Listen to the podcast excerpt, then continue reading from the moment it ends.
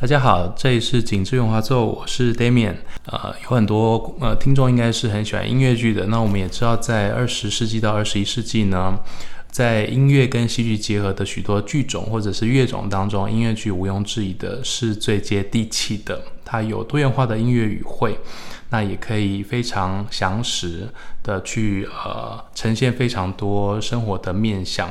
那今天呢，这一集我们要特别来聊一下音乐剧。音乐剧有非常多不同的范围。今天邀请到一位新朋友来跟我们聊聊他在音乐剧工作的经历，还有他喜欢的音乐剧。那欢迎马女。嗨，各位听众、观众朋友，大家好。那我是马女。那今天很开心可以受邀来这边跟大家分享我过去的一些经验。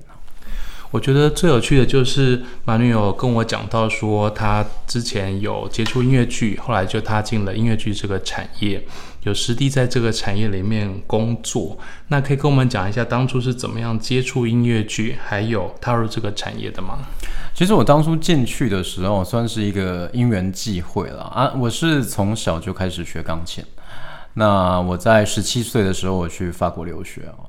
那但是呢，我在法国有念了一下音乐学院啊，只是说那时候因为没有毕业，所以我就回来台湾。那回来台湾之后呢，那个时候也没有一个确切的目标哦。啊，我后来回来是念了法文系啊，只是说。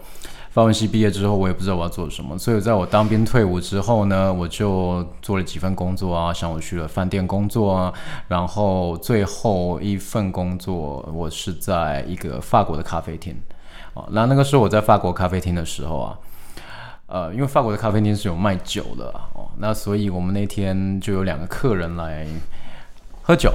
那喝酒的时候呢，最后他们就喝醉了。那喝醉的时候，他们就跟我聊天，他们就说：“哎，你会弹钢琴对不对？”我说：“哎，对。”然后说：“哦，那你要不要帮我们工作？我一天给你一万块。”我那时候心里想：“哇，那个非常优渥的一个薪水啊！”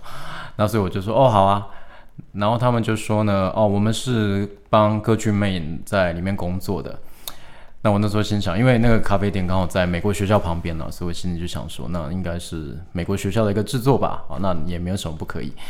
那结果只隔天他们是真的打电话给我，那打电话给我的时候，他们给我的那个地址是在中正纪念堂去做一个排练哦。那那个时候才才知道说，哦，原来这真的是世界巡回的歌剧魅影这样子。所以其实呃，我觉得机会是这样子，就是你如果。准备好了呢？那其实机会是无处不在的。这个经验呢，让你开始接触这个产业。那个时候去帮这个歌剧魅影巡回的演出，你做的是什么样的角色？我那个时候一开始进去的时候，其实是乐团经理的助理啊。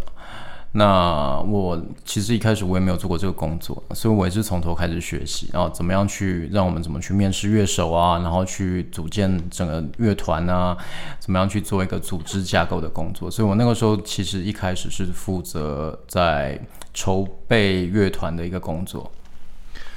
那说到。刚刚讲说歌剧魅影巡回，然后要找乐团的这个部分啊，如果有在看这些音乐剧，然后再看他们巡回的，可能会注意到一件事情，就是他们的乐团通常是当地找的，对不对？是的，没有错。所以在当地的话，就必须要去找一个乐团来配合。那当然，配合的乐团呢，一来是要可以呃熟悉这个 genre，然后去做配合。那二来呢，是当然要考虑成本。所以像之前有一些团体，他们在巡回的时候，就会看看说，呃，演出的点够不够，他们是不是可以去找适当的乐团配合。那又或者是像我记得前两年，呃，台中歌剧院找的 American in Paris，这个的话，他们应该就是有成本的考量，所以在台湾因为只有一个点，然后只有三场，所以他们就没有用乐团。那你在这个工作当中，你说要学习帮他们找乐手，那你觉得当中有什么特别的美感或是挑战吗？其实这当中的挑战是相当的多的哦，因为歌剧魅影它算是一个世界上蛮知名的剧哦，那所以你除了你自己本身就要对各个乐器的乐手、老师还有一些背景哦，你要有一定的了解哦。那除此之外呢，呃，你还要知道说怎么样去平衡这个乐团，因为歌剧魅影它比较特别的是，它跟其他的地方不一样的是，它要的是一个平衡。今天如果其中一个乐手特别突出的时候呢，那其实他是可能会没有办法进来的。当然也不是说，嗯，我们录用的乐手就不好啦，而是说我们需要找的是一个整团的一个平衡感。那所以最大的挑战是说，你要怎么样在这么多来面试的乐手里面去凑成一个平衡的团体？嗯哼，你在做音乐剧的工作当中，除了做像是乐团经理跟他的助理。在帮忙挑选乐团的乐手，把它组织起来之外，还要做其他面向的工作吗？其实那个时候在歌剧魅影，我开始没有多久之后呢，我们我后来跟了那个那个乐团经理，我们还有接了 Il Divo，一个意大利的四个人的美声团体这样子哦。那在做完那个 Il Divo 之后，他就。他原本是推荐我去上海做一个工作啦，然后后来我去了之后，我觉得啊，我没有那么喜欢那个工作，然后所以我就回来台湾。我说啊，我继续再跟你这样。他说那没关系，那不然上海那个工作我去，你接我的位置啊。所以我后来我就从助理晋升为经理，呃，那所以这就是一个跳跃式的一个晋级啊。有 Divo 这个工作也是当呃找乐团乐手的这个角色吗？呃，是 Il Divo 这个也是一个一样的角色，只不过这个又又跟 Fenton 是不太一样的，因为 Il Divo 它里面有包含的是呃摇滚乐团，那 Fenton 的话，它其实是单纯的一个传统的古典的一个交响乐团呢。虽然说 Fenton 里面它也有电子，它有电子，它有三个 keyboard，哦，那这个我们稍后也可以分享一下，因为 Fenton 的 keyboard 真的是。非常的，我觉得是很不可思议的一个存在。好，那 Il Divo 这个部分，我觉得最大的挑战是说啊，我们要怎么样去找到这么多的乐手呢？然后还要跟这个摇滚乐手去做一个结合，因为音乐剧或者是在西方现在很多一些曲目里面呢，他们会常会用这样的一个融合，但在台湾其实是一个比较少会去做到一个合作的部分。你刚刚说歌剧魅影用了三个 keyboard 手，那这呃他们的。他们的音乐的部分非常的特别，是特别在哪边？基本上这三个 keyboard 手他弹的东西呢，他你我们比较可以把它想象成是一个 DJ 哦，在每一个 keyboard 手的左边，它有一个非常非常大的荧幕，然后你的旁边还有一台电脑，所以呢，其实你的每一个步骤都是被控制的，因为你弹的时候，你有时候可能是按一个按键。就会有不一样的声音，或者是说你需要去伴奏的部分呢，可能是打鼓的部分，所以其实你要用你自己的声，你要用你自己本身的能力，哦，跟对乐曲的了解，去把这整个曲，哦，去完成。那所以三个 keyboard 手都各自有各自的一个工作在啊，等于是说同呃同一个 keyboard 手，它要呈现几种乐器的声音。是这样子吗？哦，大概三个 keyboard 手加起来超过一百种声音了。其实，OK，啊、嗯，你在这些工作当中有没有什么比较有趣的经历，或者是说啊、呃，你觉得特别难忘的经验？在 Fenton 里面，我看到的是一个我觉得很难忘的一个经验，有几个哦。第一个是。因为在台湾，我们之前做一个演唱会，或是做一个演演那个，我们通常是一人多角在使用了哦，那就是说大家就是分工没有那么细，但是在 Fenton 呢，它的分工是非常非常的细腻的哦，就连是 Stage Manager 都有三个，然后他会在你什么时候要吃饭，他会跟你讲，然后你还有多少时间可以吃饭，他也会跟你讲，然后今天这个礼拜这个礼拜到底是谁要上场？哦，我们都会清清楚楚知道，而且你知道，如果今天我生病没办法上场，我后面有谁可以补，这些都是安排的非常仔细的，啊，所以他在分工的这一部分呢，那其实是让我非常敬佩的啊。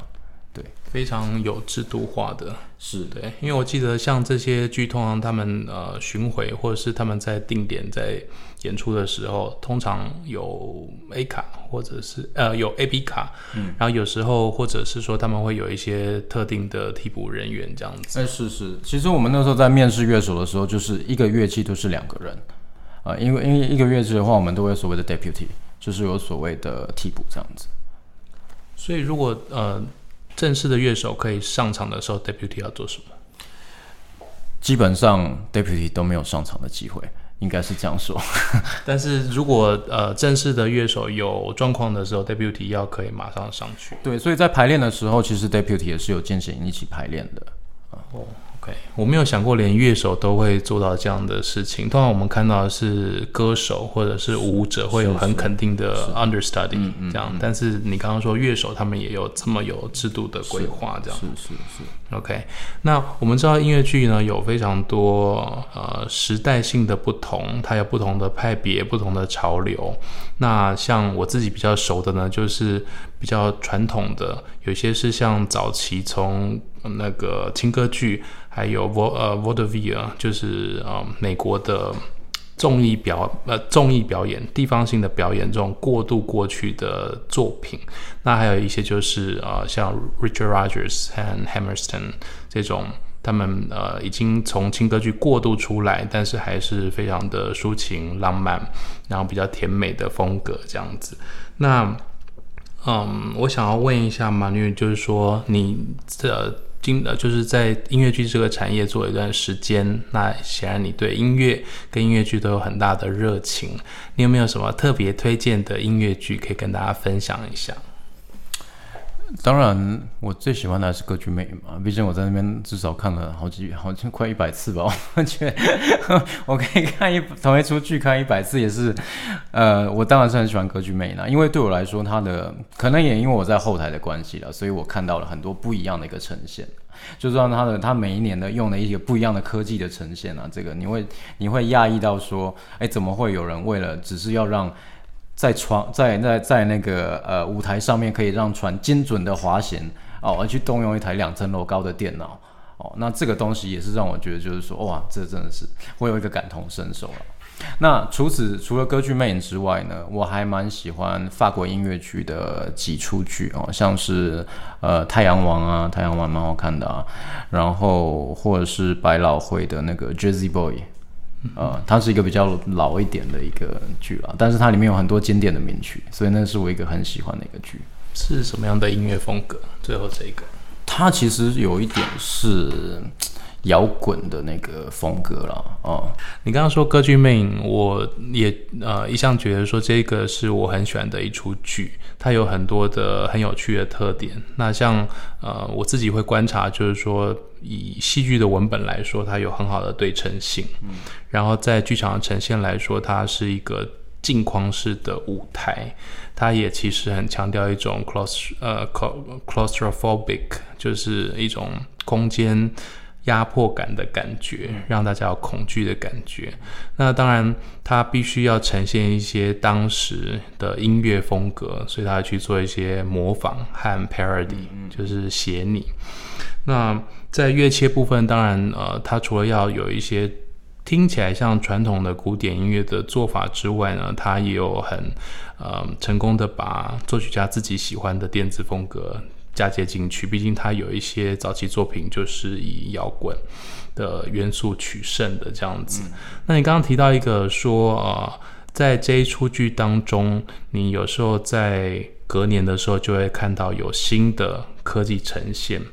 那它是在同一个巡回或者是定点制作中会去调整科技的使用吗？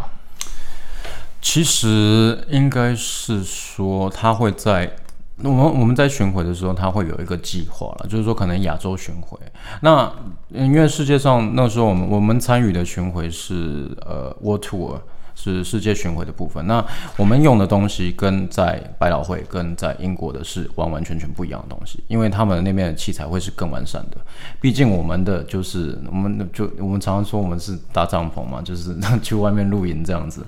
因为我们到一个地方，我们可以带的器材其实是有限的，所以很多东西其实还是要仰赖当地的呃供应商哈去搭建搭建这个舞台这样子。那所以这是一个比较不一样的地方。所以在呃跟不同地方的厂商接洽的时候，可能会受限于当地的状况，是这个意思吗？原则上是不会有这个问题，因为他们会确认过所有这些细节，他们才说哦好，那我们可以来这边演。啊，Fenton 是我真的看过他们最严谨的一个一个一个组织啊，应该是这样说，嗯、对。你在从事音乐剧工作几年之后呢？那后来自己有成立公司，在做相关的表演。那呃，之前有做过一些演唱会，然后在今年的时候呢，会有一个重要的表演，可以跟我们讲一下这次的表演吗？嗯那其实那个时候在音乐剧大概就是待了就是一年了，因为后来 Fenton 就说，呃，他们要停九年，哦，那个韦伯说我们已经巡回了二十五年了，我们要再停，我们要停一下，不然大家会听腻啊。那所以那个时候停了，那所以后来我就跟歌剧魅里面的其中一个团员哈，我们就开了我现在的其中一个公司哦。那那个时候我们这个公司我们是要做。呃，我们其实是想要做演唱会了啊，只是在台湾做演唱会。我们那时候因为歌剧魅的光环还在嘛，那所以我们就想说，我们自己出来做也没有问题，但其实是非常困难的。呃，当你那个光环不在的时候，你真的要去做一些推一些音乐的时候，其实，在台湾是相当辛苦的。但即便是在这样子的状况之下，在我们的努力之下呢，我们在二零一六年的时候，我们还是成功在 TICC 呢做了一场，就是台北国际会议中心哦，做了一场呃三千个人的一个演唱会。那我当然是请了我过去的朋友呢，就是在歌剧魅影里面的主唱，我们请了其中的两个。歌剧魅影的主唱哦，来台湾来做一个演唱这样子。那在这个之后呢，我们也陆续做了一些小型的演唱会。在今年的四月十六号的时候，我们这次特别请了我的一个朋友啊，从法国从请他过来到台湾来办一个演唱会。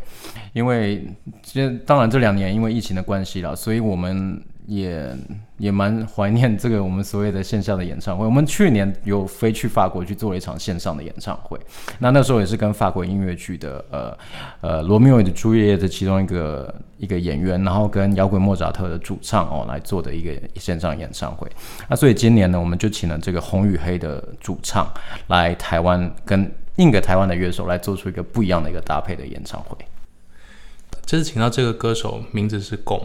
对，是，那呃，你说呃，之前有跟他很好的交情，那当然有听过他的演出。嗯、那比如说他曾经是在摇滚音乐剧《红与黑》里面做主唱嘛。那、嗯、这一次的话，会安排什么样的曲目，还有有什么样的搭配？嗯，当然，我们身为制作人的身份来说，我们还是会尊重乐手他的一个呈现啊。那这次乐手给我们的指令就是非常的简单，他只想要唱非常非常 hard rock 的东西。所以这一次呢，我们基本上会按照这个方式去做哦，就是说，他会是一个很摇滚的摇滚演唱会这样。OK，那在台湾有配合的歌手跟乐手吗？你们是怎么样去找这一些？配合的演出者，这一次关于乐手的部分哦，其实我们是有做 audition 的哦。我们这一次是有找了几个台湾的团哦，然后我们因为我们希望也是可以把让台湾的乐手有更多的机会，可以去跟一些国际上面的歌手哦做一个合作，大家可以互相交流经验这样子。啊，所以这一次我们其实是有公开招 audition 的。那我们也有在法国录用了一个呃音乐制作人。那这个法国音乐制作人他也是大有来头的啊，他其实就是之前做摇滚莫扎特的音乐制作人呢。那所以这一次呢，我们因为疫情的关系哈，所以我们这次是采用比较快速的方法，就是说我们是用录影的方式，然后我们把这个影片呢寄到法国去，让他们让这个音乐制作人去看这个 audition 这样子。那歌手的部分，另外一位搭配的台湾女歌手呢，是现在在。森林之王的那个李以乐，哦，那我们会选李以乐的主要原因是因为以乐是一个很神奇的存在啊，他讲话的声音跟唱歌的声音呢是截然不同的，怎么个不一样？呃，这个可能观众、听众朋友大家 上网看一下，这个我们就卖个关子这样子啊，哦。那他的他的唱歌的声音哦，跟龚的这个声音呢，我们那时候听的时候就觉得，哎。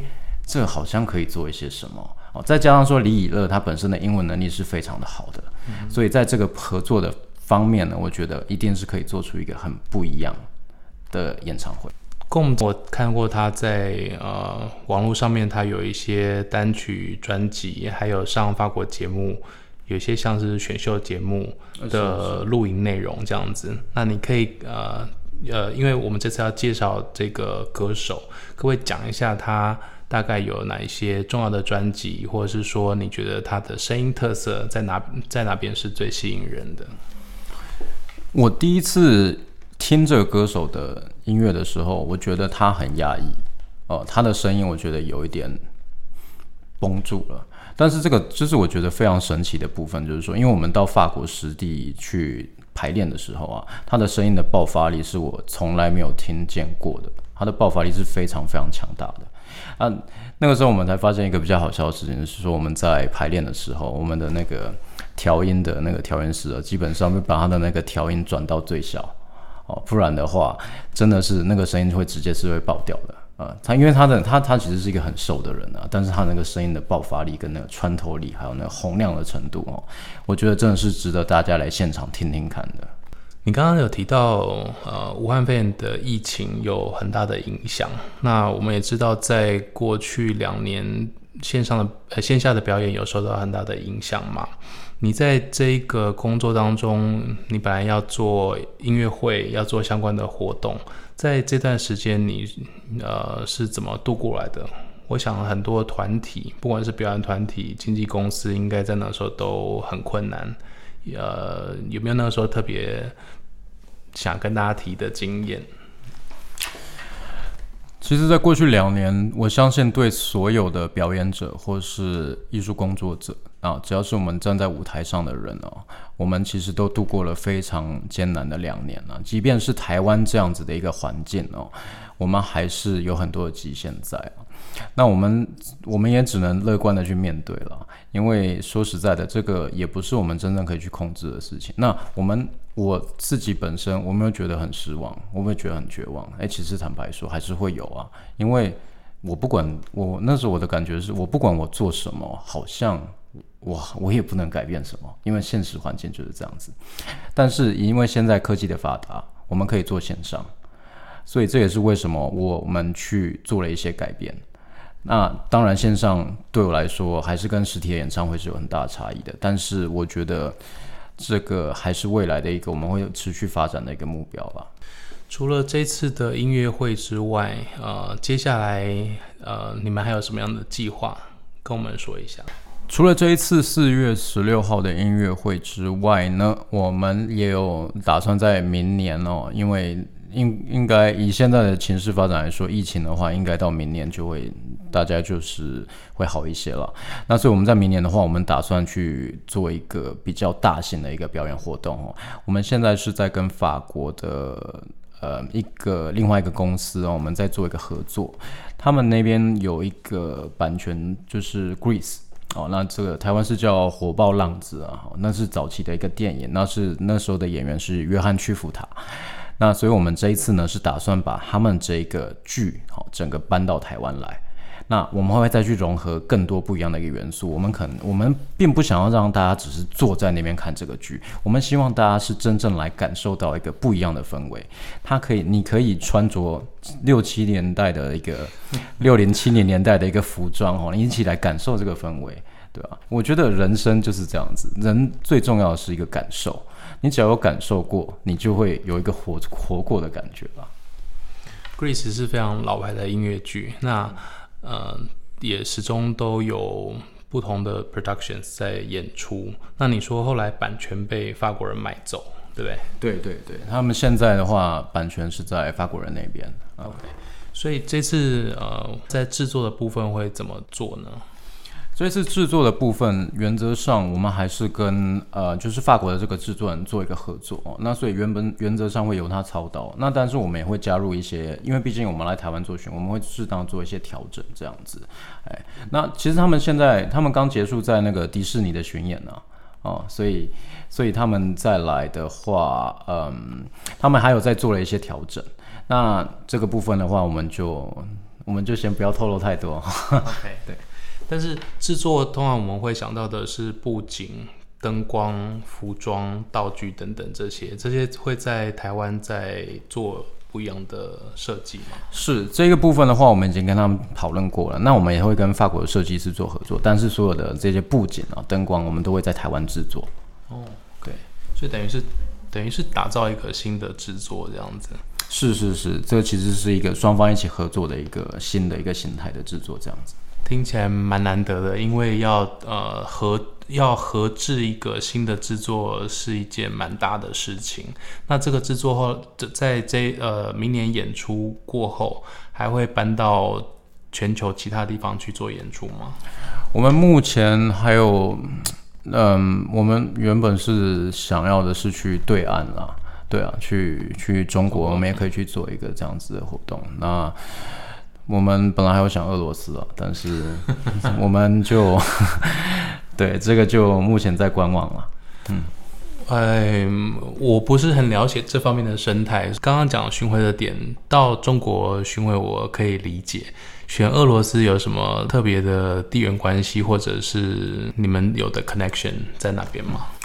俄罗斯的话，我们其实之前是有一个配合的，呃，一样的一个制作公司的。因为对我们来说啊，如果是找一个剧来的话，我们通常还会把这个剧呢，我们再跟别人去做一个分享啊。嗯、因为这样子的话，对这个巡回来说会是比较划算的。我们大家可以去分担这个 cost。那对于，呃，对于这个制作团队来说，也可以去赚到更多的钱呢。那所以这个会是一个比较好的做法。那为什么会选俄罗斯呢？因为俄罗斯在这近几年来哦，其实对于音粤剧的接受度是非常非常高，还有包含南韩也是啊，啊，南韩也是一个音乐剧重镇啊。我们直接南韩就直接我们那有些人就已经甚至称它就是亚洲的百老汇了啊，对啊。那俄罗斯的话，它其实粉丝是非常非常多的，所以俄罗斯是一个非常蓬勃发展的音乐剧市场。是的，没有错。你说这个 Grease 来台湾的时候会有这个制作演出，那除了这个之外，还会有一个像是 party 的形式，这个你要先透露吗？还是？可以啊，可以啊。因为，嗯，我觉得。因为 Grease 它的氛围是一个非常愉悦、非常快乐的一个氛围哦。那在我，我就我觉得这个就是说，我希望这是一个可以大家哈，不管是呃你几岁，就算我是一个年轻人，虽然我是一个嗯、呃，我可能是一个爸爸哦，那我们都可以就是回味到我们当年的那个那个感受啦。就算你可能那个年代你还没有出生，但是你还是可以去感受一下当当年那个年代一个热情。所以，我们这一次除了呃，有这个音乐剧之外呢，我们也会融入我们的诶、欸、一些元素，像是古董车啊，然后还有一些古董的服饰啊，然后甚至一些 哦，可能甚至我们把那个年代的食物都搬出来啊，然后最后还有一个呃不一样的一个 party 的一个形式去呈现。那我们希望这是这其实是一个为期十天的活动了，这么长？对，我们打算做做十天的一个活动了，所以这个是真的是可以希望可以大家来看一看的。这个还蛮有趣的。我在想，很多呃电影或者是戏剧的呈现呢，通常这些作品是来自国外，所以它会有特定的文化时空背景。那呃，当然像《Greece》是很轻松的剧啦，所以我想大部分人接受度都非常的高。可是所有这些作品最有趣的就是说，如果我们可以对当时的时空有多一些的接触。可能会激发更深刻的感受，那甚至也会有一些更有趣的元素迸发出来。那听起来，今年二零二二四月的音乐会跟明年二零二三的 Grease 都是很有趣的活动。那接下来你还有什么特别想做的事情吗？其实我们想要做的事情很多了，那 该怎么说呢？我们还有在积极接洽一些歌手啦，还有一些不一样的乐手啦。那我们目前还是采取一个观望的方向啦，因为。再怎么样说，我们都还有一个疫情的问题啦，所以就算有的话，我们可能也是会到今年的年底，或是明年的年初哈，可能才会有一些不一样的一个案子出来。这样，像这次请 Gom 来，跟之后邀请别的歌手来，都可能会面临检疫的问题，就是他们要在 quarantine 里面待个几天这样子。那除了说这个会是制作方的额外成本。因为他们住一天就是一天的钱嘛，哈。那除了这个之外呢，我想也会影响到一些表演者的意愿。那又或者是说，他们会考虑到在呃巡回的点是不是够多？那他们来一趟是不是会比较划得来这样子？这个在今年四月或是明年，你觉得都是在我们的掌握里面吗？这个，嗯，其实坦白说了，我们去年本来去年的四月本来就要做一场演唱会，但是后来就是取消了嘛，啊，嗯、那其实说真的有掌握吗？我们只能再去做一些更多不一样的保护我们自己的方式了，因为过去我们在签约的时候，我们不会有这些条款在里面，但是我们现在会有一些，就是可能说真的发生了，啊，我们是延期，哦，我们或者我们要有怎么样的一个方式去做一个改变，这样子，嗯，跟跟谁签约的条款？跟这些表演者啊，或者是跟我们的供应厂商啊这一部分呢，我们就会去做一个，甚至说可能是跟场地方的一个协调这样子。所以就是放不可抗力条款嘛，是对，OK。这个在西方好像蛮常见的，因为我在呃粉砖的部分呢，就是这几年都有陆续在做一些新闻的编译。那其实呃，因为西方都会加 force majeure 这一个不可抗力条款，嗯嗯嗯，所以真的是在二零二二年、二零二零年的时候，很多表演者是两面夹击，嗯，因为剧院或者是主办单位就是引用这一条，所以他们拿不到钱。可是他本来要付的一些费用，比如说交通、翻译或者是助理的费用，他不能不付，这样子，嗯、所以是很大的问题。是，所以台湾在这方面也有开始跟进了。嗯，OK，那嗯，Greece 的演出成员会是呃，像歌手的部分会是台湾人还是外国人？这次 Greece 的所有唱歌的成员呢，所有的歌手呢，都会是法国人。所以也是蛮大的成本，但是至少他们会有一个很清楚的 team，然后会有一个很好的呈现，这样子。是是是，对。那这一次的这呃，我记得是十三个歌手啊。那这十三位歌手呢，他们基本上就是这一次去迪士尼巡演的呃同一批人嘛。他们在迪士尼巡回的表演内容是什么？呃，就跟我们这一次的表演内容是有大同小异啊。那这次非常高兴可以请到 Manu 来上节目，跟我们分享他有趣的音乐剧经验。尤其这一块呢，是我之前接触比较少的。那所以我觉得这也是一个很好的开端，让我跟听众都可以去尝试新的东西。今天谢谢 Manu，谢谢谢谢你今天来访问我。紧致圆滑奏，下次再会，拜拜。